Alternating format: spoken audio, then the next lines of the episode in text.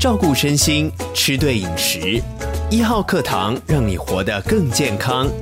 欢迎收听，学好知识，赢得健康。今天跟大家谈一谈铁。我们想到铁，就会想到跟贫血是有关系。好市长。到底为什么铁这么重要呢？铁是血红素的主要成分，嗯，所以你如果缺铁，你血红素低，你当然就会贫血。铁也是我们很多酵素中间提升它酵素活性很重要的因素，所以铁跟新陈代谢有关系，嗯，尤其贫血，你自然你会疲劳、缺氧，那甚至假如说孕妇贫血的时候，容易造成流产，甚至影响到胎儿的健康，所以铁对。人体来讲是非常重要的。是，刚好市长提到疲劳哈，所以观众朋友，你上班的时候如果发现常常打哈欠，有可能是因为贫血造成。对，我们常常讲说，一般男性血红素检验值低于十三，女性低于十二，其实就是有贫血的现象。嗯，那贫血就疲劳、缺乏活动力。那特别如果学生族群上整天的课，影响到学习力、记忆力啊。那到底哪一些族群它是比较容易？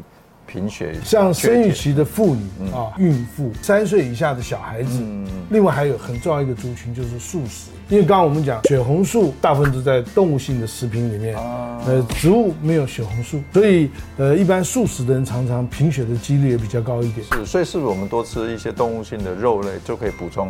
哎，对，铁啊，分两种，一种是血红素铁，大部分的肉类食品里面都有，猪肉、鸡肉、鸭肉都都有，包括猪血糕、猪肝这些啊。所以那这个铁是非常容易吸收利用的。是，那有没有哪一些蔬菜水果？对啊，你像紫菜啊、地瓜叶、苋菜、芭辣、芭辣这些，大概含铁都很高。那如果还是不够呢？其实最实际的方式就是吃多种维他命，它含有我们一天需要百分之百含量的铁。另外还有。多种维他命一定含有维他命 C，维他命 C 会促进铁的利用。那郝市长，我有注意到哈，卖铁锅厂商有广告，那就宣称说这个可以补充我们很多什么微量元素，甚至包含铁，这真的吗？啊，这是真的。铁碰到酸，它就会溶解出来我们可以吸收的铁离子。所以像假如说你煮番茄啊。